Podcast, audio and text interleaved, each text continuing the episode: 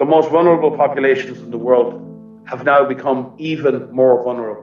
Die verwundbarsten Menschen der Welt sind jetzt noch verwundbarer geworden. Die, die wir schon vorher zurückgelassen haben, sind jetzt abgehängter denn je. Those we left behind before are even further behind.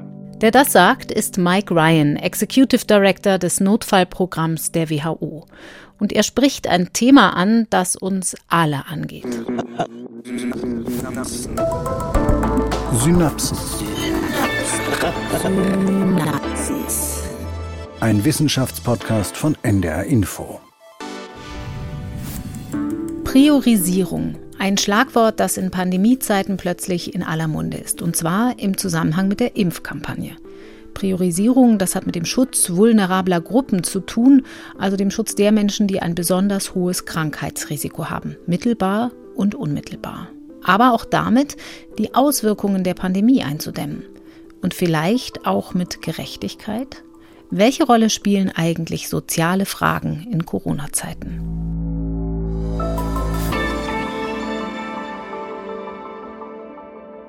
Mein Name ist Corinna Hennig. Ich bin hier bei den Synapsen normalerweise als Wissenschaftsredakteurin hinter den Kulissen, aber ich bin auch einer der beiden Hosts im Coronavirus Update mit Christian Rosten und Sandra Ziesek und darum darf ich bei Corona-Themen auch hier im Podcast mal vor dem Vorhang mitspielen. Und wir wollen heute die soziale Seite der Pandemie unter die Lupe nehmen. Wie kommt es, dass in Regionen und Stadtteilen, in denen mehr Menschen mit niedrigem Einkommen wohnen, die Zahl der Neuinfektionen mit dem Coronavirus oft deutlich höher liegt? Werden sie auch schwerer krank? Und was kann und muss dagegen getan werden? Wie hängen Individualschutz und Pandemiebekämpfung miteinander zusammen? Haben wir nichts gelernt aus vorangegangenen Seuchen? Über all diese Fragen spreche ich heute mit Professor Nico Dragano. Er lehrt und forscht als medizinischer Soziologe an der Heinrich-Heine-Universität und am Uniklinikum in Düsseldorf und ist von dort per App zugeschaltet. Hallo, Herr Dragano, schön, dass Sie Zeit für uns haben. Hallo, Frau Hennig, danke für die Einladung. Es ist ein paar Monate her, da wurde die Schlagzeile kolportiert, auf den Intensivstationen der Krankenhäuser in Deutschland landen überproportional viele Corona-Fälle mit Migrationshintergrund. Das haben die Intensivmediziner dann ziemlich schnell eingefangen und gesagt, das ist eine haltlose Stigmatisierung. Diese Zahlen, wer aus welchem Kontext stammt, die haben wir gar nicht. Das wird gar nicht erhoben hier in den Krankenhäusern. Trotzdem, Herr Dragano, Sie erforschen als Medizinsoziologe unter anderem die gesellschaftlichen und sozioökonomischen Bedingungen und Folgen von Erkrankungen, also auch die Dynamiken von Epidemien und von Infektionskrankheiten. Was geht in Ihnen als Wissenschaftler vor, wenn Sie solche Schlagzeilen lesen? Erstmal möchte man die Zahlen kennen, wenn die so berichtet werden. Und wenn man dann in diesem Fall, den Sie da gerade berichten, hinter die Kulissen schaut, dann lagen diese Zahlen ja gar nicht vor. Also mhm. das waren ja eher subjektive Berichte und diese Zahlen liegen bis heute in dieser Form nicht vor. Und als Wissenschaftler möchte man natürlich erstmal eine Beschreibung haben, ist das wirklich so? Und dann kann man weiterdenken, warum das so ist. Und da wird auch eine Kategorie so herausgegriffen, Migrationshintergrund, hinter der sich ja ganz viele verschiedene strukturelle Gegebenheiten verbergen, oder? Ja, absolut. Wenn man an die Infektionen denkt oder eben das Risiko von schweren Verläufen, dann gibt es ja Faktoren, die dazwischen stehen.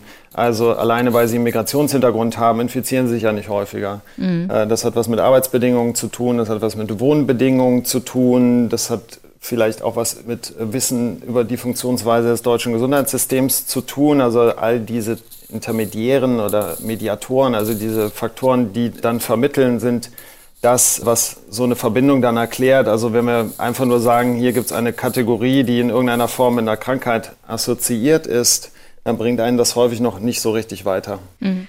Also wir haben es eben gesagt, es gibt gar keine genauen Zahlen zu verschiedenen Zusammenstellungen von Gruppen auf Stationen im Krankenhaus.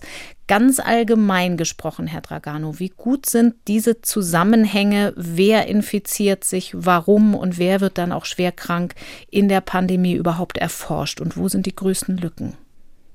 Die Studienlage wird besser, sagen wir mal so. Wenn wir viele Monate gerade zu Beginn der Pandemie ganz wenig Daten hatten, insbesondere was den Zusammenhang zwischen der sozialen Lage, die wir eigentlich erforschen, also Armut, prekäre Beschäftigung, äh, solche Dinge oder geringe Bildung, da hatten wir gerade zu den Inzidenzen kaum Daten. Mittlerweile ändert sich das ein bisschen. Also wir können ganz gut regionale Verteilungen beschreiben mittlerweile und Zusammenhänge mhm. zwischen regionalen Inzidenzzahlen und sagen wir mal ähm, geringen Einkommen, engen Wohnverhältnissen konstruieren. Auch für Deutschland mittlerweile, das sieht ganz gut aus. Schlechter sieht es aus bei Studien, die wirklich auf individuelle Risiken gucken. Da muss man immer unterscheiden, wenn ich räumliche Muster sehe und sehe, guck mal hier in dem Stadtteil, wo viele Menschen mit geringem Einkommen wohnen, habe ich höhere Inzidenzen. Dann muss das noch lange nicht heißen, dass die einzelne Person mit geringem Einkommen höhere Risiken hat. Es könnten noch andere Faktoren dahinter stecken. Deswegen braucht man auch Studien auf individueller Ebene. Mhm. Da sieht es auch international ziemlich dünn aus. Und was die schweren Verläufe angeht, ist es auch schwierig. Die Studienlage international ist ganz in Ordnung mittlerweile. Wir wissen, dass Menschen, die sozial und ökonomisch benachteiligt sind, ein höheres Risiko für schwere Verläufe haben. Mhm. Wir wissen auch, dass die Mortalität durchgängig erhöht ist. Aber auch hier, die Summe der Studien ist noch eher gering und in Deutschland war es auch eine lange Zeit sehr schwierig, diese Daten zu generieren und da sind wir zum Teil auch noch dabei. Mhm. Sie haben da jetzt schon so ein paar Fragen angedeutet, um die es geht. Und wir können uns ja versuchen, auf Grundlage der Daten, die es gibt, dem ganzen Komplex ein bisschen zu nähern. Also zum einen, wer infiziert sich besonders häufig und warum und wer erkrankt dann auch schwer. Und natürlich der Frage, was bedeutet all das für den Kampf gegen das Virus, für unsere Maßnahmen dagegen. Ich würde gern bei der Ansteckung anfangen. Also noch losgelöst von der Frage, wen es dann auch mit Symptomen trifft, sondern das reine Infektionsrisiko. Da gibt es das ist, glaube ich, wissenschaftlicher Konsens, korrigieren Sie mich, eben ein Zusammenhang zwischen dieser Ungleichheit und Verteilungsmustern von Infektionskrankheiten. Wie viel wissen Sie über die Mechanismen, die dahinter liegen, also die Ausbreitungs- und Verteilungsmuster, insbesondere mhm. bei SARS-2 beim Coronavirus? Also zunächst mal ist es genauso, wie Sie das beschreiben. Es gibt Zusammenhänge zwischen der sozialen Situation in bestimmten Gebieten mhm. und den Inzidenzzahlen, aber auch von persönlichen Eigenschaften. Also Menschen, die wenig Geld haben, die einen schwierigen Job haben, der draußen gemacht werden musste, haben höhere Infektionsrisiken.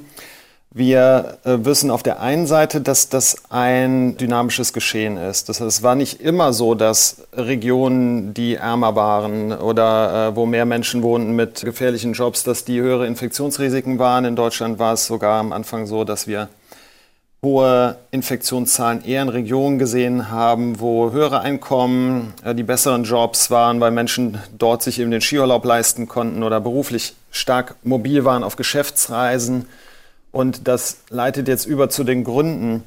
Also um sich zu infizieren, müssen sie halt exponiert sein. Das heißt, sie müssen sich in einen Kontext begeben, wo sie sich anstecken können, also in die Nähe anderer Menschen. Mhm. Und das ist natürlich eine hochgradig soziale Logik, weil wo treffen wir andere Menschen in sozialen Kontexten? Ne? Wenn wir zur Schule gehen, wenn wir zur Uni gehen, wenn wir zur Ausbildungsstätte gehen oder arbeiten.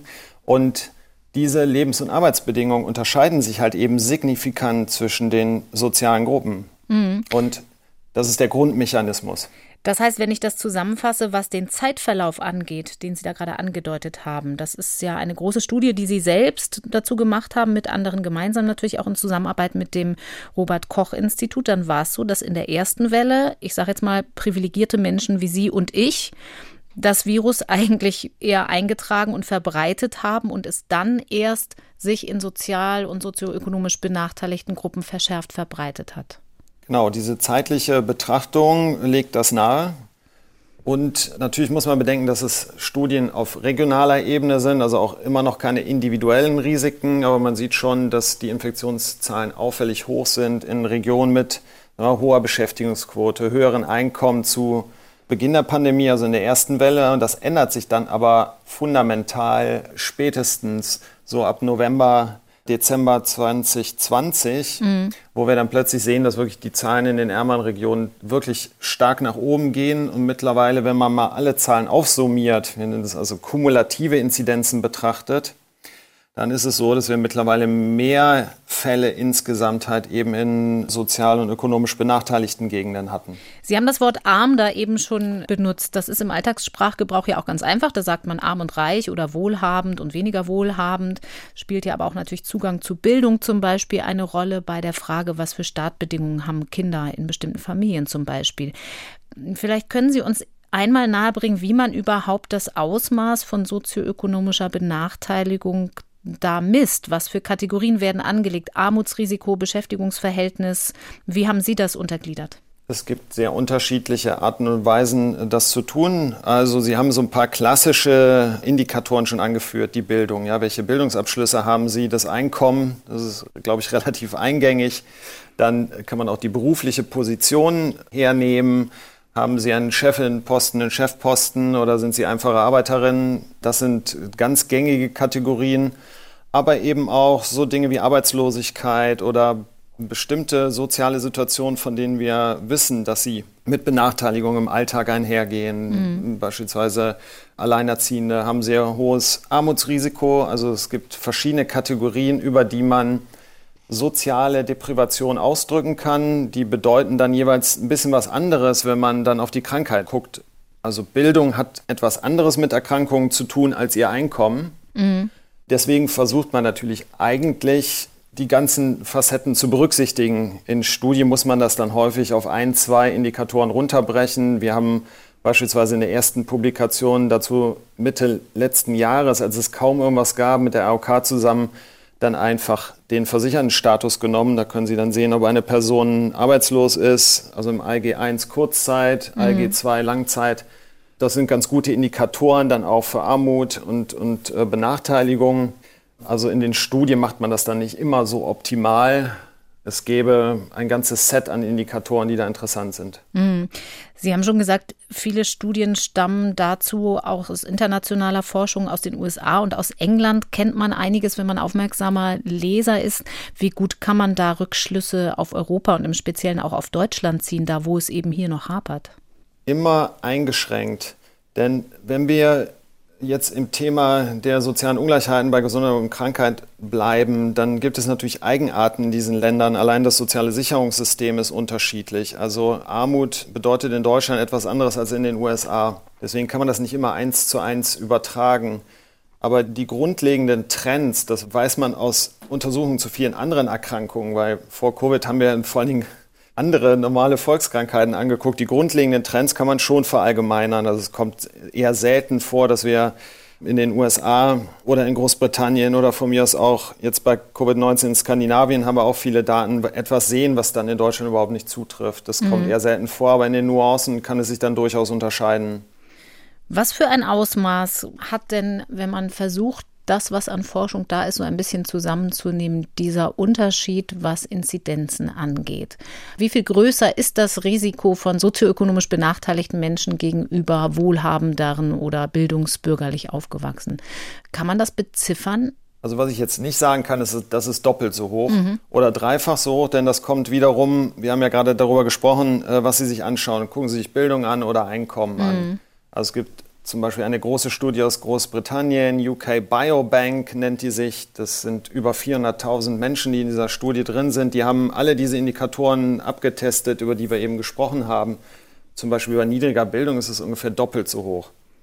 Aber da muss man immer vorsichtig mit sein, ähm, mit, mit diesen Schätzern, ob man das jetzt auf Deutschland überträgt, weil das, was wir auch sehen, wenn wir uns die Inzidenzverläufe angucken über die Zeit, wir sprachen ja eben darüber, dann verändern sich die Abstände. Mhm. Also extreme Unterschiede, die man jetzt auch quantifizieren könnte, sehen wir dann im Dezember, wo wir in ärmeren Regionen wirklich relevante Unterschiede in den Inzidenzen zwischen ärmeren und reicheren Regionen sehen, die so an die 40 auf 100.000 Fälle hochgehen. Das ist, glaube ich, schon relevant. Aber das verändert sich, das bleibt nicht konstant. Es gibt ja zwei Parameter, die wichtig sind, wenn man über Infektionsrisiken spricht. Sie haben die Frage der Exposition schon angesprochen, also ob und mit welcher Wahrscheinlichkeit jemand dem Kontakt mit dem Virus ausgesetzt ist, eben weil er einfach berufsbedingt oder durch seine Wohnsituation anderen Menschen automatisch nahe kommen muss und sich da gar nicht groß mit Social Distancing behelfen kann. Zum anderen ist ja aber auch entscheidend, wie empfänglich jemand für das Virus ist. Im Englischen heißt das Susceptibility, also welche Bedingungen er mitbringt als potenzieller Wirt für das Virus. Spielt das auch eine Rolle soziologisch betrachtet? Das spielt eine Rolle. In den Modellen, die es gibt zur Erklärung von sozialen Ungleichheiten bei Infektionskrankheiten, ist das schon länger in der Diskussion. Es gibt solche Studien ja auch schon früher, also zur Influenza äh, beispielsweise, also zur Grippe mhm. oder auch zu anderen Epidemien, zur SARS-Epidemie 2009 und 3. Also es gibt so ein paar generelle Modelle und da spielt diese Empfänglichkeit eine große Rolle, denn man muss festhalten, dass es generell ein gesundheitlicher Nachteil ist, sozial und ökonomisch benachteiligt zu sein. Mhm. Also das ist ja das Grundproblem, das Grundrauschen ist ja, dass es diesen Menschen ohnehin gesundheitlich schlechter geht. Und zwar bei nahezu jedem Gesundheitsmaß, das wir betrachten. Fast jede Krankheit, die in diesem Land und in vielen anderen Ländern auftritt, ist irgendwie sozial ungleich verteilt. Das heißt, die Wahrscheinlichkeit, dass jemand schon vorbelastet ist, beispielsweise eine chronische Krankheit hat mhm. oder dass er chronischen Stress hat, das ist etwas, was sich negativ aufs Immunsystem auswirkt, der ist höher, wenn sie in problematischen sozialen Umständen leben. Mhm. Und diese Empfänglichkeit bei Exposition, also sie kommen in Kontakt mit jemandem, der infiziert ist, der entscheidet ja darüber, ob sie sich dann selber auch infizieren oder ob Immunsystem das relativ schnell klar bekommt und es vielleicht gar nicht zu einer umfassenden Infektion kommt. Und das ist in der Tat, so wie Sie das beschreiben, eine weitere wichtige Größe. Ne? Neben den unterschiedlichen Expositionsrisiken, ich habe weniger Geld, habe eine kleinere Wohnung. Dann kommen eben die höheren Empfänglichkeiten oder Vulnerabilitäten dazu, weil ich mit höherer Wahrscheinlichkeit schon eine chronische Krankheit habe, weil mein allgemeiner Zustand nicht so gut ist, weil mein Immunzustand nicht so gut ist. Und dann nimmt es nochmal Auswirkungen auf die Frage, wie verläuft denn meine Infektion? Da wollen wir gleich auch nochmal drauf kommen. Trotzdem nochmal bei den Bedingungen, sich überhaupt zu infizieren. Wir haben gelernt in der Pandemie, dass Mobilität auch ein entscheidender Faktor ist, um die Inzidenzen zu modellieren, um vorherzusagen, im Rahmen dessen, was geht. Vorhersage ist immer ein schwieriges Wort im Zusammenhang mit Modellen, aber um ein bisschen Szenarien zu entwerfen, wie sich die Pandemie entwickeln könnte. Es gibt da aus den USA, wenn ich das richtig im Kopf habe, aus Stanford unter anderem von einer Forschergruppe um einen sehr angesehenen Modellierer eine Studie zur Mobilität. Und da hat man sich angeguckt, wie diese Infektionsrisiken und Verteilungsmuster damit zusammenhängen, in welcher Frequenz öffentliche Orte besucht werden von verschiedenen gesellschaftlichen Gruppen, also Restaurants, aber auch Lebensmittelgeschäfte, Gemeinden, Religionshäuser und so weiter. Und wer das tut und aus welcher sozioökonomischen Gruppe der stammt. Welche Rolle spielen diese unterschiedlichen Bewegungsverhalten bei der Frage, wer besonders belastet ist? Also die Kolleginnen und Kollegen, die die Studie gemacht haben, Chang et al., vermuten, dass es eine große Rolle spielt. Das ist eine tolle Studie, die sehr wichtig war, die, glaube ich, auch hier in Deutschland viel angestoßen mhm. hat, Ende letzten Jahres, auch dazu geführt hat, dass man nochmal in den Städten auch angefangen hat nachzugucken, ob es Unterschiede zwischen den Stadtteilen gab. Das haben die meisten vorher nämlich gar nicht gemacht. Vor Beginn 2000 und 21, weil Chang, die haben Bewegungsdaten von, glaube ich, 28 Millionen Amerikanerinnen und Amerikanern in zehn Städten analysiert, haben erstens gesehen, dass in den Stadtteilen, wo die Armutsquoten hoch sind, deutlich mehr Infektionen waren, also in der Regel mehr als doppelt so hohe Infektionszahlen und konnten dann über die Bewegungsdaten rekonstruieren, dass es offensichtlich in diesen ärmeren Stadtteilen den Leuten weniger gelang, auch nach Einführung von Maßnahmen ihre Mobilität zu reduzieren. Und das kann man natürlich über Handydaten ganz gut rekonstruieren. Und die konnten ebenso zeigen, dass sozusagen die Einwohnerinnen und Einwohner von ärmeren Stadtteilen auch einfach andere Orte aufsuchten. Dass die Orte, die man für das alltägliche Leben besuchte, Supermärkte mhm. oder damals waren Restaurants noch offen, ja dort viel häufiger frequentiert waren in den ärmeren Stadtteilen, kleiner waren und mehr Menschen drin waren. Mhm. Und das ist dann natürlich klar bei einer Krankheit, die von Mensch zu Mensch übertragen wird. Wenn sie mobil sind, viele Menschen treffen, steigt ihr Infektionsrisiko. Wir glauben, dass das ein wichtiger Weg ist, also diese Mobilität. Welche Rolle spielt der öffentliche Nahverkehr? Ja, der ist ja immer wieder in der Diskussion und ist ja immer entscheidend, ja, nutzen Menschen in bestimmten sozialen Lagen den Nahverkehr häufiger oder seltener. Und hier ist es in der Tat so, dass Menschen, die weniger verdienen, häufiger den Nahverkehr nutzen. Da gibt es relativ klare Korrelation. Und das ist auch relativ simpel erklärt, denn äh, sie müssen irgendwie zur Arbeit kommen. Mhm. Viele Jobs, die nicht gut bezahlt sind, sind sogenannte systemrelevante Jobs. Und es gibt eine ganz schöne Studie aus New York, da geht es um die U-Bahn. Und da wurde gezeigt, dass in den Stadtvierteln, wo die Inzidenzen hoch waren, und das waren die ärmeren Stadtteile, halt eben aber viele der sogenannten Essential Workers arbeiteten, also die hierzulande systemrelevanten Jobs waren und die mussten sich halt irgendwie zur Arbeit bewegen. Und in New York hat man als Normalverdiener halt eben kein Auto. Mhm. Das heißt, man nimmt dem Personennahverkehr eine weitere Quelle, wo man sich infizieren kann. Da ist es im Homeoffice deutlich sicherer und das ist relativ klar gezeigt worden, dass im Homeoffice nicht nur, aber statistisch gesehen vor allem eben akademische, höher qualifizierte Berufe arbeiten konnten. In Ländern wie Irland zum Beispiel hat man dann im Nahverkehr Quoten eingeführt, also in bestimmten Phasen gesagt, der öffentliche Nahverkehr darf nur zu 25 Prozent besetzt sein. Von der Pandemie-Eindämmung her ist das ja logisch gedacht, aber ist das mit Blick auf Benachteiligung gesellschaftlicher Gruppen zu kurz gedacht, weil die dann keine richtige Möglichkeit haben, auszuweichen, auch nicht so wohnen, dass sie mal eben das Fahrrad nehmen können zur Arbeit und möglicherweise auch bei ihren Arbeitsstätten gar keine flexible Arbeitszeit eingeräumt bekommen können? Ja, letzteres ist natürlich so. Also die Autonomie ist in Jobs, die halt geringer weiter unten in der Hierarchie sind und geringer qualifizierter sind, natürlich niedriger. Sie haben wenig Möglichkeiten, ihre Arbeitszeiten mhm. zu gestalten. Insofern war das immer eine Abwägungsfrage. Auf der einen Seite eben, wenn man sieht, dass genau diese Gruppen besonders gefährdet sind, muss man natürlich irgendwas tun und sei es im öffentlichen Nahverkehr anzusetzen, aber eben auch zu berücksichtigen, dass die Leute natürlich trotzdem zur Arbeit müssen und man dann schlicht mehr Busse einsetzen muss. Also das sind ja eigentlich oft ganz simple Gedanken, die dann vielleicht dann eher an den Ressourcen oder am Geld scheitern.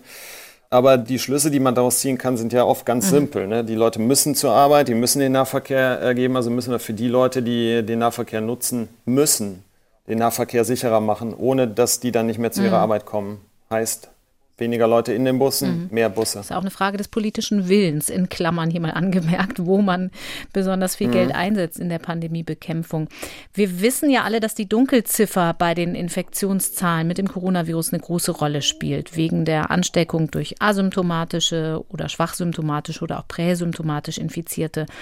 Wie gut kann man so ein Infektionsgeschehen gerade in unterprivilegierten Kontexten überhaupt erfassen? Gibt es da ähnliche Zugänge zu den Schnelltests zum Beispiel, wie man sie jetzt in wohlhabenderen Stadtvierteln in Großstädten zum Beispiel beobachten kann, dass das total eingepreist ist ins Normalverhalten und es eigentlich an jeder Ecke ein Testcenter gibt? Das ist eine spannende Frage. Es gibt ein paar Untersuchungen, die nahelegen, dass es einen Faktor äh, bei diesen Infektionen gibt, der sozusagen andersrum sozial ungleich verteilt ist, nämlich wo Menschen mit höheren Einkommen oder reichere Viertel mhm. einen Vorteil haben. Das ist bei Testangeboten. Da gibt es nicht nur eine Studie aus verschiedenen Ländern, ähm, schöne Studie aus Israel, jüngst publiziert. Da kann man ganz schön sehen, dass über Israel verteilt die Zahl der Tests, also in dem Fall wirklich PCR-Tests, in den privilegierteren Gegenden deutlich häufiger durchgeführt werden dass die Zahl der Infektionen, die dann gefunden werden, aber deutlich niedriger ist als in mhm. ärmeren. Und da gibt es ähnliche Studien aus New York, Liebermann äh, oder Bergmann aus Schweden, die alle was Ähnliches finden, dass also der Zugang zu Tests zumindest, äh, sagen wir mal, in den ersten paar Monaten der Pandemie eingeschränkt war, dass gerade dort, wo Menschen wohnten, die hohe Risiken hatten, diese Tests nicht angeboten wurden. Und das kann natürlich dann nochmal solche sozialen Ungleichheiten verstärken. Mhm. Diese Infektionen und Ansteckungen, über die wir jetzt hier in unserem ersten Teil gesprochen haben, die sind natürlich wichtig für alle, für die Pandemiebekämpfung und Eindämmung. Wenn wir von der Erkrankungsschwere sprechen, dann geht es natürlich um die Belastung der Krankenhäuser, vor allen Dingen aber auch um individuelle Betroffenheit. Also da kommen wir schon weit in den Bereich der sozialen Gerechtigkeit hinein. Wenn Menschen sich infizieren, werden sie aus bestimmten Gruppen auch schwerer krank. Das haben Sie schon angedeutet, müssen womöglich häufiger ins Krankenhaus, haben vielleicht sogar ein höheres Risiko mit Covid-19 zu sterben. Man möchte ja eigentlich annehmen, vor Corona sind alle gleich. Aber das ist nicht so. Das ist nicht so. Und das war auch eine der ersten Sachen, die wir uns überhaupt angeguckt haben im letzten Jahr eben mit der AOK Rheinland-Hamburg wo wir uns die Covid-19-Diagnose aus dem Krankenhaus angeguckt haben und geschaut haben, was sind das für Leute. Und da konnte man ziemlich klar sehen, dass der Anteil derjenigen, die langzeitarbeitslos waren, dort doppelt so hoch war, wie man das hätte erwarten können, wenn alle gleich wären vor diesem Risiko. Und diese Art von Studien gibt es mittlerweile aus vielen Ländern und mit verschiedenen Studiendesigns und das Ergebnis ist eigentlich mhm. immer dasselbe. Je schwerer der Verlauf, desto häufiger sehen wir dort Menschen, die auch sozial benachteiligt sind. Das ist hin zur Mortalität. Und es gibt sogar eine Studie zu Kindern und Jugendlichen, könnte man vielleicht gleich auch nochmal sagen, die, glaube ich, mal wieder auch in diesem Bereich die am wenigsten in der Forschung berücksichtigte Gruppe sind. Aber es gibt eine Studie aus Brasilien, die zeigt, dass die äußerst seltene Mortalität bei Kindern, die es aber trotzdem gibt, vor allen Dingen in den armen Stadtteilen mhm. auftritt. Und da folgt das den gleichen Zusammenhängen wie bei den Erwachsenen, also schlechtere gesundheitliche Grundvoraussetzungen? Also wie gesagt, es gibt fast keine Untersuchungen zu Kindern, aber es ist natürlich klar, dass dieselben Mechanismen eine Rolle spielen, weil Infektionen werden über die mhm. Familien eingetragen. Das heißt, wenn meine Mutter Altenpflegerin ist, dann steigt als Kind natürlich auch mein Infektionsrisiko. Es könnte auch was mit der Qualität der Schulen zu tun haben. Also wie gut wurde dort Hygiene eingehalten? Gab es vielleicht auch technische Hilfsmittel und ähnliches? Aber auch so Dinge wie Platz in der Wohnung, Platz außerhalb der Wohnung, habe ich Platz, um zu spielen. Das könnte da wichtig sein, aber da steht die Forschung wirklich ziemlich blank da. Aber diese brasilianische Studie, die Sie angesprochen mhm. haben, gerade wenn es dann auch nochmal nicht nur um Infektionen, sondern wirklich auch um schwerere Verläufe bei Kindern geht, deutet das für Sie in eine Richtung, dass sich da diese zwei Probleme zusammentun und der Zustand auch für Kinder nochmal extrem verschärft? Ja, wenn das so wäre, dann wäre das in der Tat so. Also wir wissen aus Studien mit Erwachsenen, dass die schweren Verläufe ganz klar und wirklich deutlich häufiger bei Menschen vorkommen, äh, die sozial benachteiligt sind. Das ist völlig klar. Und ob das bei Kindern so ist, ist ungeklärt. Äh, man könnte es vermuten. Wie gesagt, es gibt ein, zwei Studien, die sich das überhaupt angeguckt haben. Aber die Mechanismen, die dahinter stehen, dürften eigentlich die, die gleichen sein. Also auch hier kommt wieder das Grundproblem zum Tragen, über das ich eben geredet habe. Es sind alle Krankheiten sozial mhm. ungleich verteilt. Und bei Covid-19 sind eben Komorbiditäten, also Krankheiten, die sich schon mitbringen, entscheidend für den weiteren Verlauf. Und wir wissen, dass ärmere Menschen in Deutschland oder Leute mit schlechten Jobs einfach ein signifikant erhöhtes Risiko haben, beispielsweise eine chronische mhm. Herzkrankheit mhm. zu haben, Hypertonie zu haben, Diabetes zu haben. Und wenn sie sich dann infizieren, dann wird es problematisch. Mhm. Dann haben sie natürlich eine schlechtere Prognose, weil sie genau die Krankheiten mitbringen, die eben schwere Verläufe begünstigen. Diese Risikofaktoren, die Vorerkrankung, Komorbiditäten, Risikofaktoren für einen schweren Verlauf, verteilen die sich denn ungefähr proportional ähnlich bei sozioökonomisch benachteiligten Menschen gegenüber Begüterten? Also sind das über die Breite gesehen die gleichen Faktoren oder gibt es welche, die da rausfallen oder, wie Sie es eben schon angedeutet haben, weil es ein erhöhtes Risiko gibt, auch Zivilisationserkrankungen wie Übergewicht zum Beispiel nochmal mhm. eine besondere Rolle spielen? Ja, welche Vorerkrankungen, chronischen Vorerkrankungen jetzt sozusagen die, die schlechteste Prognose machen, mhm. das ist ja auch noch so ein bisschen in der Diskussion. Aber Übergewicht beispielsweise ist ganz klar in allen Altersstufen sozial ungleich verteilt. Also das ist seit, seit Ewigkeiten bekannt. Und im Prinzip folgen halt die, die Vorerkrankungen, die in der Diskussion sind, mehr oder weniger dem, wir nennen das, um es mal zu vereinfachen, sozialen Gradienten, also ein Anstieg der Erkrankungsrisiken mit sinkender sozialer Position. Mhm.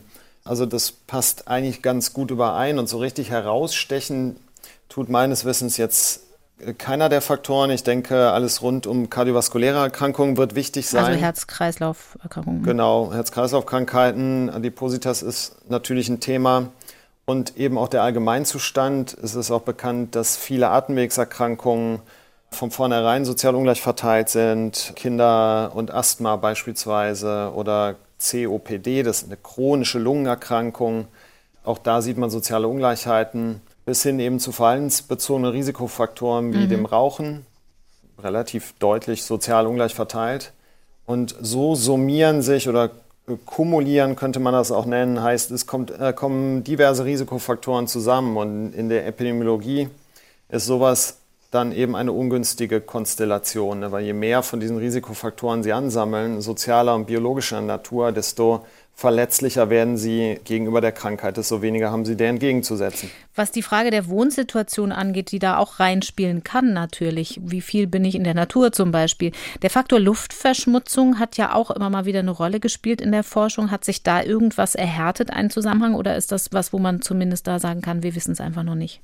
Da habe ich jetzt selber direkt nicht zugeforscht, aber ich habe hier eine sehr, sehr kompetente Kollegin, die Frau äh, Barbara Hoffmann, Professorin für Umweltepidemiologie, die einiges dazu publiziert mhm. hat. Die müsste ich jetzt fragen, wenn ich nicht in diesem Podcast wäre. Ich weiß, dass die Kollegen weiter geforscht haben, weil umweltbezogene Belastungen am Wohnort sind an verschiedenen Erkrankungen, über die wir gerade gesprochen haben, beteiligt. Mhm. Sowohl an der Entstehung von Herz-Kreislauf-Krankheiten als auch natürlich an den äh, Atemwegserkrankungen. Mhm. Und deswegen ist es plausibel, dass zumindest wenn man in den urbanen Raum guckt, dass die Quartiere, wo ärmere Menschen wohnen, das wissen wir auch, sind die Umweltbelastungen höher, dass das eine Rolle spielt.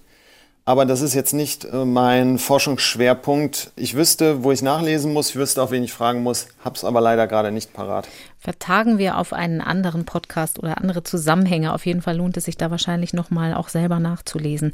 Sie haben eben Ihre Auswertung der AOK-Daten angesprochen. Ich habe mir das natürlich angeguckt in der Vorbereitung auf diesen Podcast und finde das schon bemerkenswert, dass es da nochmal einen großen Sprung gibt zwischen Menschen, die im Niedriglohnsektor arbeiten oder Arbeitslosengeld 1 bekommen, also noch nicht so lange erwerbslos sind, und den Langzeitarbeitslosen, die wirklich ein ungefähr doppelt so hohes Risiko haben können für einen schweren Verlauf mit Krankenhauseinweisung gegenüber den anderen, bei denen es eher, korrigieren Sie mich, so ein Drittel höher ist? Langzeitarbeitslosigkeit ist einer der stärksten Risikofaktoren für eine schlechte Gesundheit im Erwachsenenleben überhaupt.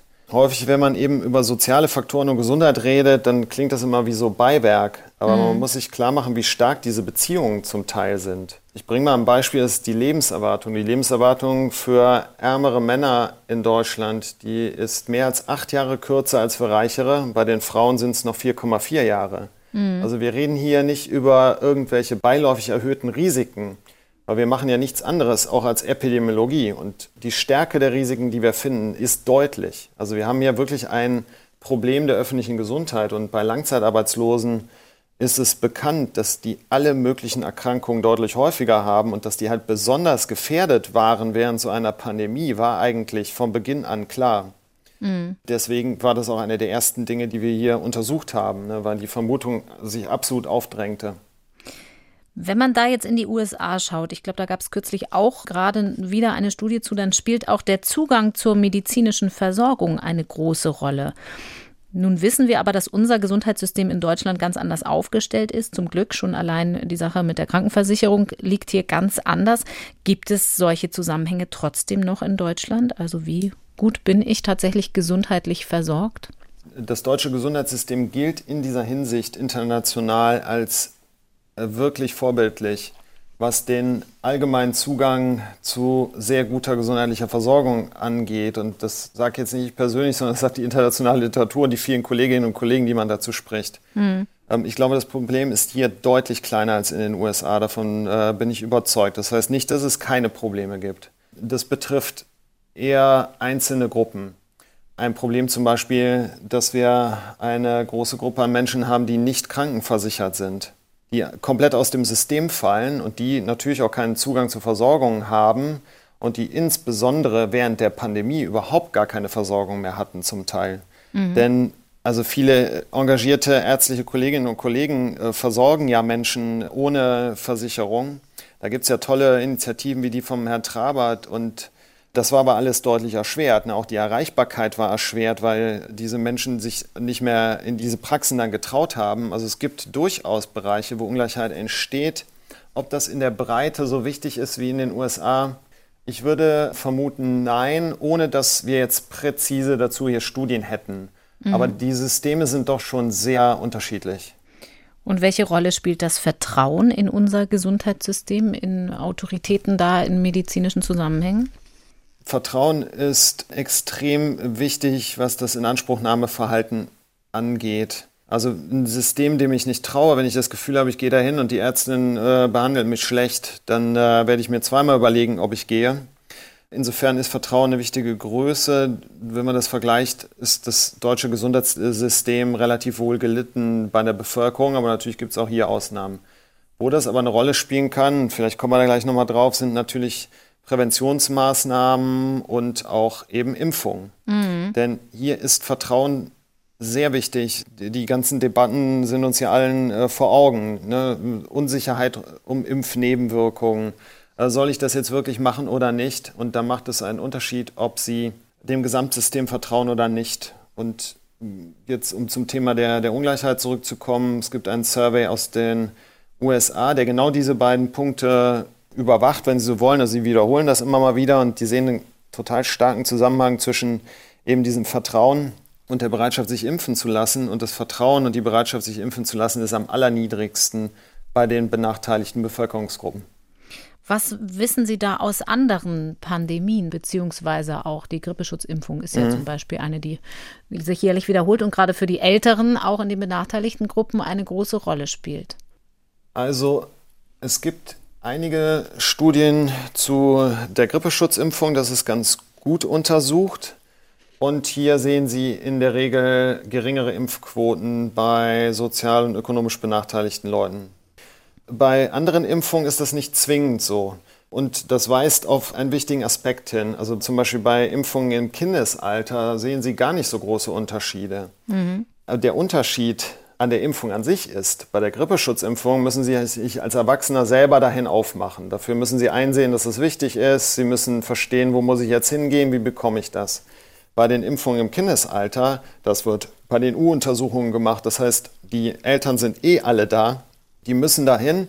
Und wenn man einmal einem Arzt, einer Ärztin gegenüber sitzt und die das gut erklärt, ist die Impfbereitschaft relativ hoch. Mhm. Wenn aber solche Präventionsmaßnahmen wie Impfungen an einen Aufwand gebunden sind, ich muss mich informieren, muss es verstehen, muss den Leuten glauben und dann muss ich es auch noch umsetzen, dann wissen wir, dass Impfungen natürlich bei Menschen, die weniger Geld, weniger Ressourcen, weniger Gesundheitskompetenz und Bildung haben, weniger nachgefragt werden.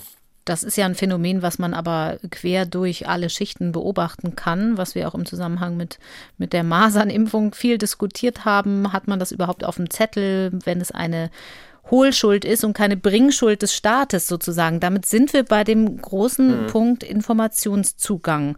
Und da verlassen wir vielleicht auch so ein bisschen die Datenlage und kommen auch in ihre allgemeine Einschätzung als Beobachter der Situation. Wie gut hat das funktioniert, den Menschen, die einem größeren Infektionsrisiko ausgesetzt sind und vielleicht auch von vielen Zusammenhängen abgehängt sind, Informationen zugänglich zu machen, damit sie Prävention leisten können, damit sie überhaupt die wichtigsten Dinge wissen, die es zu beachten gibt, Aerosole zum Beispiel als Stichwort?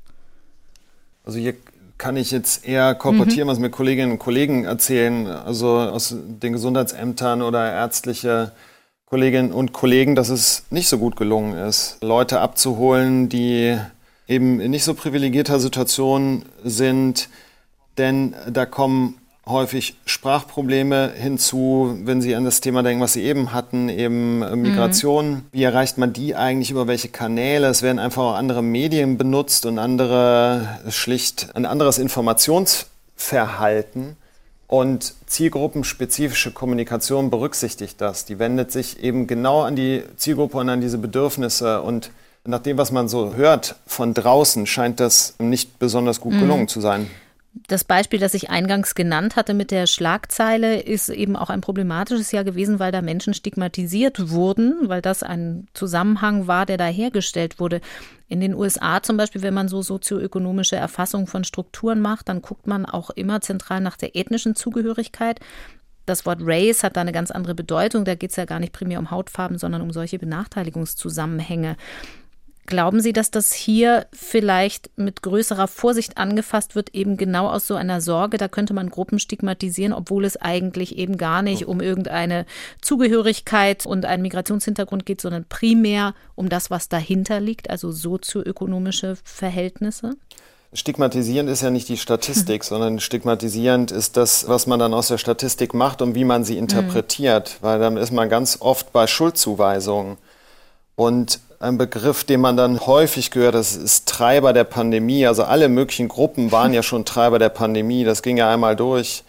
Und diesen Begriff gibt es zu Recht nicht in der infektionsepidemiologischen Forschung, weil das sind erstmal einfach Leute, die betroffen sind mhm. davon. Ja? Und keiner kann genau sagen, wie sich das Virus verbreitet. Und es ist, um nochmal klar zu machen, warum man diese Analysen macht, wie die, die wir gerade berichten. Wir wollen erstens verstehen, welche Gruppen hohe Risiken haben, um sie zu schützen. Dafür müssen wir es wissen. Dafür muss man in der Tat meines Erachtens messen, ob Menschen, die auf den Intensivstationen liegen, ob die einen Migrationshintergrund haben. Ja, und das ist in den USA oder in vielen anderen Ländern oder Schweden oder so absolut gang und mhm. gäbe. Da stellt gar keiner in Frage, dass man das messen muss, um einfach Probleme zu erkennen. Und außerdem hilft es uns dabei, Krankheiten zu verstehen. Eine Pandemie, wie wir sie gerade sehen, kann man nur über das Soziale verstehen, weil es verbreitet sich am Sozialen. Natürlich muss man die ganze Biologie dahinter entschlüsseln, das ist extrem wichtig, aber man darf eben nicht vergessen, dass das immer einen sozialen Kontext hat. Und über solche Dinge, wenn ich sehe, guck mal, bestimmte Menschen, die bestimmte Eigenschaften haben, infizieren sich häufiger oder seltener. Guck mal, das könnte doch da und daran liegen. Da lernen wir mhm. ja alle was aus der Pandemie. Ich glaube, es geht mehr darum, wie man darüber redet, als dass man jetzt sagt, wir zeigen diese Statistiken nicht mehr. Mhm. Das wäre glaube ich, meines Erachtens der völlig mhm. falsche Schluss. Also die öffentliche Debatte und das Narrativ ist das Entscheidendere, aber keine Frage, dass man in der Forschung da hingucken muss.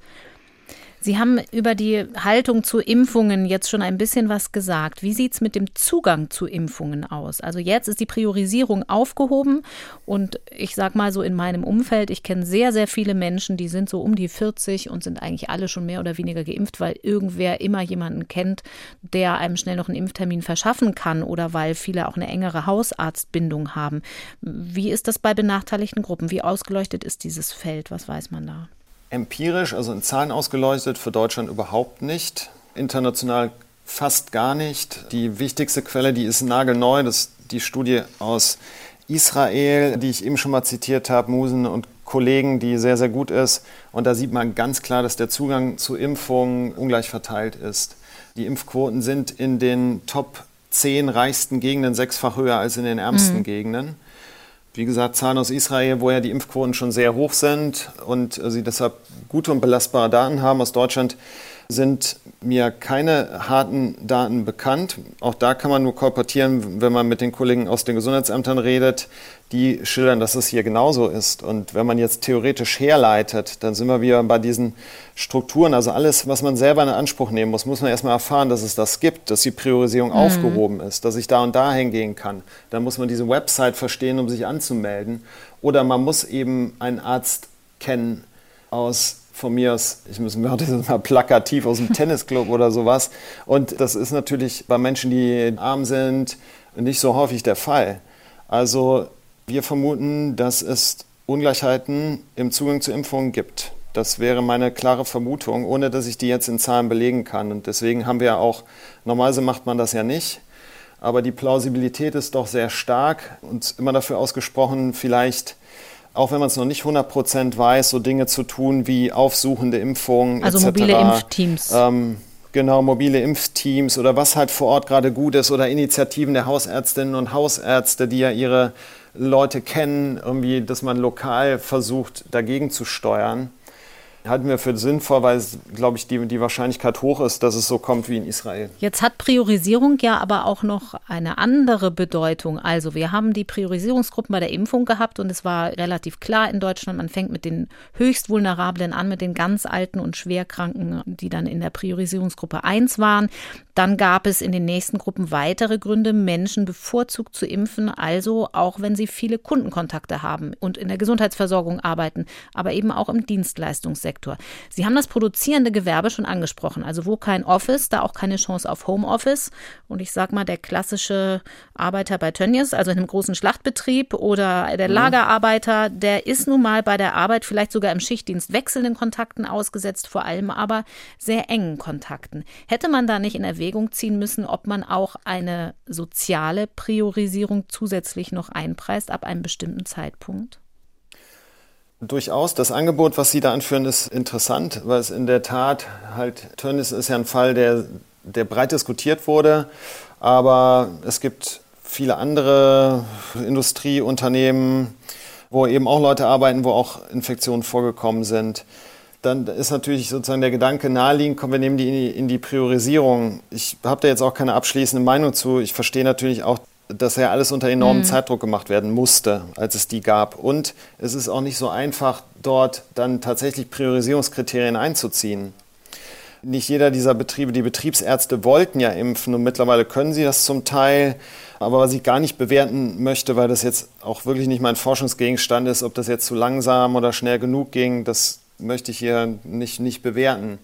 Aber den Zugang über die Betriebsärzte halte ich erstmal für vernünftig, um genau dieses Problem abzufangen. Bin aber der Meinung, dass es wahrscheinlich nicht reicht, weil auch das ist bekannt, dass gerade prekär Beschäftigte schlechteren Zugang haben, dass in dem Betrieb vielfach der einfachste, basalste Arbeitsschutz für diese Belegschaften äh, nicht sichergestellt wird. Und ob die Zugänge dann zu Betriebsärzten haben, gerade in kleineren und mittelständischen Unternehmen, darf erstmal bezweifelt werden, ohne dass ich sagen würde, dass es nicht hier und da was mhm. nützen kann. Ne? Weil es gibt ja auch sehr super vorbildliche Betriebe, die das Thema immer auch auf dem Schirm hatten und die natürlich jetzt mit den Impfungen ein neues Instrument an die Hand bekommen. Also gerade in diesem Bereich der prekären Beschäftigung des Niedriglohnsektors kann es manchmal helfen. Ich glaube aber nicht, dass es die Komplettlösung mhm. wäre. Wenn man dieses Wort Priorisierung aber ein bisschen wegzieht von den Impfungen und allgemein für die Pandemiebekämpfung heranzieht, also zu sagen, es gibt bestimmte Gruppen, die müssen wir auch im Interesse der Allgemeinheit, um die Ausbreitung einzudämmen, verschärft in den Blick nehmen, dann kann man sich ja auch angucken, was für Grundbedingungen gibt es Sie haben die allgemeine Ungleichverteilung von Krankheitsrisiken schon angesprochen in der Gesellschaft. Aber was gibt es eben auch aus anderen Epidemien und Pandemien? Das ist ja nicht das erste Mal, dass die Menschheit hier getroffen wird. Sie haben SARS-1 schon angesprochen. Wir haben die spanische Grippe vor 100 Jahren gehabt. H1N1, mhm. die Schweinegrippe 2009. Wie viele von diesen sozialen Faktoren haben da eigentlich genauso gegriffen? Fallen also so ein bisschen unter die Überschrift History is repeating. Das wiederholt sich jetzt alles. Ja, absolut. Wenn man es jetzt überspitzen äh, würde, könnte man an Friedrich Engels erinnern und sein Buch Die Lage der arbeitenden Klasse in England. Übrigens ein sehr interessantes Buch, weil er war auch Medizinalstatistiker. Friedrich Engels, da beschreibt er die, die unglaublich schlechten Arbeits- und Lebensbedingungen der arbeitenden in England und macht dort auch Mortalitätsstatistiken. Gestorben wurde damals vor allen Dingen an Infektionskrankheiten und zeigt halt, dass Arbeiter also ein exorbitant höheres Infektionsrisiko mhm. hatten. Und welche Schlüsse er daraus gezogen hat, ist ja bekannt. Auch Rudolf Virchow, also so, so, so die Granden der deutschen Medizin, irgendwie Mitte des 19. Jahrhunderts oder Salomon Neumann, das waren ja alles Ärzte und Sozialreformer, ne, die gesagt haben, wenn, man hier, wenn wir Infektionskrankheiten unterbinden wollen, müssen wir dafür sorgen, dass es in den Quartieren hygienisch mhm. zugeht. Wir müssen Wasserversorgung haben und so. Das sind ja ganz alte Erkenntnisse und das setzt sich fort dann über die Pandemien, über dann, wie die wir dann wirklich Daten haben. Zum Beispiel aus der spanischen Grippe gibt es mehrere Studien mit historischen Daten, die zeigen, dass auch damals natürlich diese Grippe eine soziale Komponente hatte und es vor allen Dingen eher die Arbeiterinnen und Arbeiter erwischt hat. Und das zieht sich dann so durch über die SARS-Epidemie bis hin zu den jüngsten Grippewellen, dass wir dieses Muster eigentlich immer mhm. sehen. Und deswegen, um, um auf Ihre Frage zurückzukommen, könnte ich sagen, warum sind diese Faktoren nicht stärker in Pandemieplänen mhm. und auch in, in so Antwortstrategien auf eine Pandemie verankert? Ich weiß es nicht. Ich glaube, alle Daten sprechen dafür, dass das ein zentrales Thema der Pandemiebekämpfung ist und dass es in zukünftigen Pandemien von Anfang an auf dem Schirm mhm. sein muss. Es gibt ja schon Pandemiepläne. Es gab sie schon vor der Corona-Pandemie. Welche Rolle spielen Sie denn da als medizinische Soziologen, aber auch Medizinhistoriker? Werden Sie da überhaupt hinzugezogen mit Ihren Erkenntnissen? Also, so viel ich weiß nicht. also da habe ich jetzt auch nicht alle Pandemiepläne angeguckt, aber ich habe hier Kollegen auf dem Flur, die das getan haben und die sagen, dass in den Pandemieplänen das nicht berücksichtigt wird bislang.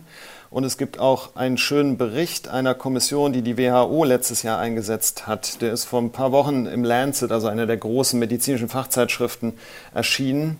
Äh, da geht es genau um diese Frage Pandemiepläne und Vorbereitung auf kommende Pandemien. Und da äh, beklagen die Autorinnen genau diesen Punkt. Die sagen, irgendwie die soziale Dimension war bisher völlig mhm. unterbelichtet in den üblichen Antwortstrategien, auch in den Systemen und empfehlen deutlich, also wie gesagt, WHO-Kommission global, das Thema nochmal einen ganz anderen Stellenwert zu geben. Wie viel Hoffnung haben Sie, dass sich Strukturen nach der Corona-Pandemie tatsächlich in irgendeiner Hinsicht ein bisschen ändern? Wir sprechen ja immer davon, dass das jetzt so ein Schlaglicht wirft auf bestimmte Sachen, gerade was Sie, wenn Sie Kinder angesprochen haben, auch Bildungszusammenhänge mhm. und so. Oder haben Sie eher den Eindruck, da jagen wir eine Sau nach der anderen durchs Dorf und nachher, wenn dann irgendwann alles mehr oder weniger vorbei ist, legen wir uns wieder hin? Das ist schwer zu sagen. Wenn man jetzt in die Vergangenheit schaut und sagt, was kann ich aus der Vergangenheit lernen, dann ist es ja so, dass diese Ungleichheiten mhm. immer da sind und auch immer publiziert werden. Kindergesundheit in Deutschland ist beispielsweise total ungleich verteilt. Ja, also ärmere Kinder, denen geht es einfach nicht so gut. Und da hätte man jetzt ja viele Jahrzehnte was dran machen können.